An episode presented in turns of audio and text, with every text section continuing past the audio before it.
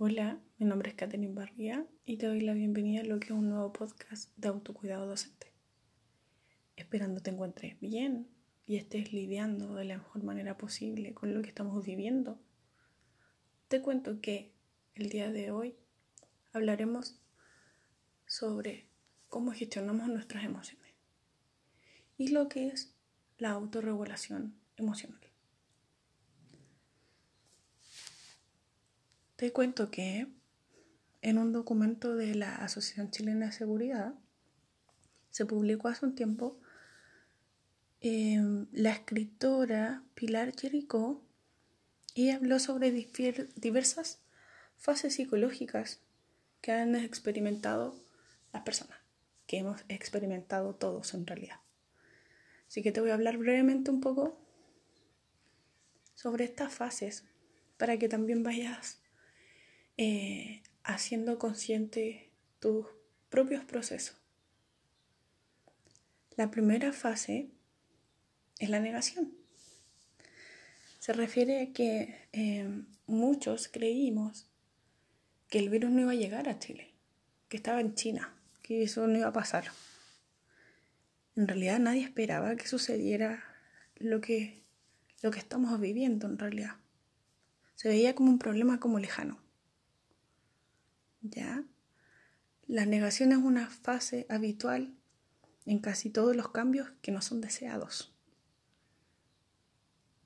Después de la negación existe otra fase, que es como una variante de la negación, que es la ira o la rabia. Esta es la segunda fase. Aquí entramos a enojarnos con el sistema, con la falta de medidas que se toman por las autoridades, en esta fase se tiende a estar perdido. ¿Ya? Porque se cree que se tienden a desaprovechar también oportunidades de aprendizaje que existen ante cualquier crisis. La tercera fase habla sobre lo que es el miedo. ¿Qué nos va a pasar con todo esto que estamos viviendo? Esta es una emoción profunda y paralizante Para sanar el miedo es importante buscar lo que es la, prudencia, que nos obliga en este caso a protegernos y a quedarnos en casa. Por otro lado, también se habla de lo que es el miedo tóxico, que nos lleva a lo que es la histeria colectiva. ¿Han escuchado acerca de gente que en este tiempo igual realiza compras compulsivas? O no puede dormir por las noches, esas dificultades para conciliar el sueño, puede tender a caer en lo que es esto, el miedo tóxico. Nos puede tender a dañar profundamente. Por esto es importante tener sentido común y apoyarnos en la fuerza apoyarnos en nuestras redes, nuestros seres queridos.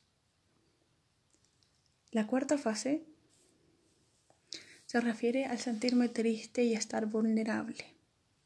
Ya no hay miedo ni rabia, pero ahora hay tristeza. Nos podemos sentir abatidos por, estas, por las cifras, el incremento en las cifras de los enfermos y fallecidos,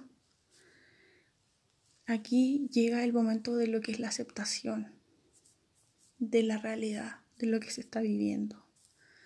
Sí o sí hay que llegar a afrontar lo que está pasando.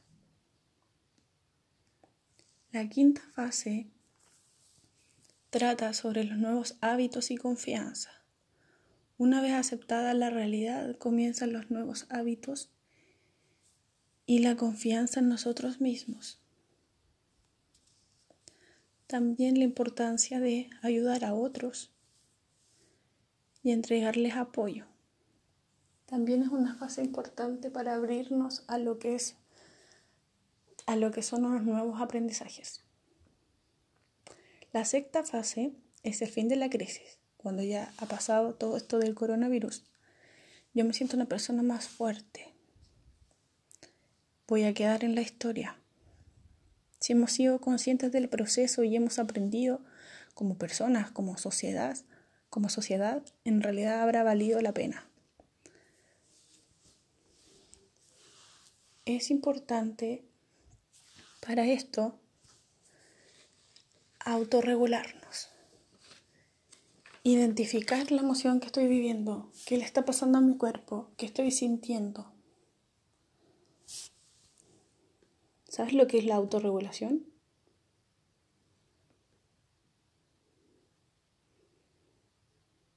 ¿Te lo habías cuestionado antes?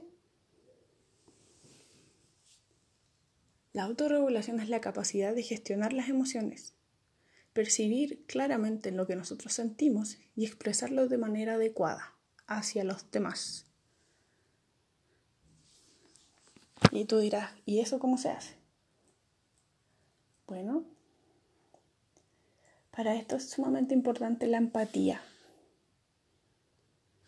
Ya ponerte en el lugar del otro ayudará también a entender de mejor manera la emoción que quieres comunicar, de modo que estarás ayudando también a que la otra persona te comprenda. En caso de que tengas algún conflicto con otra persona y quieras decirlo de la mejor manera sin generar algún problema eh, y disminuir como las consecuencias de algún modo. Es súper importante como tip que lo practiques con un amigo, como lo que le quieras decir a esa persona que te tiene molesto. Díselo, dice, ensáyalo de cierta forma con un amigo y después vas a decírselo a la otra persona. Esto va a ayudar en ti también a que disminuya la ansiedad y te sientas un poco más tranquilo al poder y expresar, obviamente, de la mejor manera lo que quieras tú, sentir a la otra persona. ¿Ya? Practica expresando un sentimiento positivo antes de expresar una emoción negativa. Este es otro tip. Te será útil elegir una persona de confianza y expresarle esto que hayas sentido últimamente. Utilizar los verbos emocionales también, tales como el siento, noto o percibo, que obviamente no pueden ser rebatidos por la otra persona.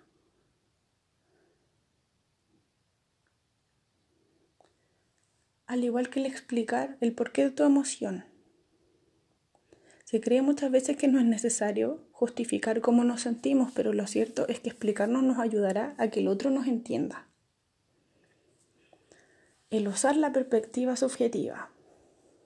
Estos son los mensajes conocidos como yo. Con esto evitarás que la otra persona se sienta atacada o discuta acerca de lo que estás sintiendo.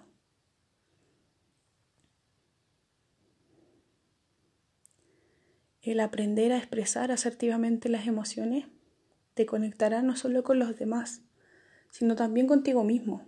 Te servirá para regularlas, reducir su impacto y crear empatía con las personas que te rodean. ¿Qué técnicas utilizas tú? ¿Tienes algún tip? ¿Alguna otra información que yo no haya mencionado? ¿Cómo le enseñas a tus estudiantes a regularse? ¿Cómo le enseñas a tus hijos, si es que tienes hijos? Hay una técnica que te puede ser de utilidad. Se llama el semáforo. No sé si la has escuchado alguna vez. Es para el control de emociones. La idea es asociar los colores del semáforo con las emociones y la conducta. El rojo tiene que ver con pararse. Por lo tanto, cuando no podamos controlar una emoción, tenemos que pararnos como cuando un auto se encuentra frente a la luz roja del semáforo. El amarillo corresponde a pensar. Después de detenerse es el momento de pensar y darse cuenta del problema que se ha presentado y de lo que se está sintiendo. Verde es solucionar. Se da el tiempo de pensar y pueden surgir diversas alternativas o soluciones a un conflicto o problema. Se debe elegir obviamente la mejor solución. ¿Qué te pareció esta técnica? es aplicable a toda persona. Esto sería el taller del día de hoy.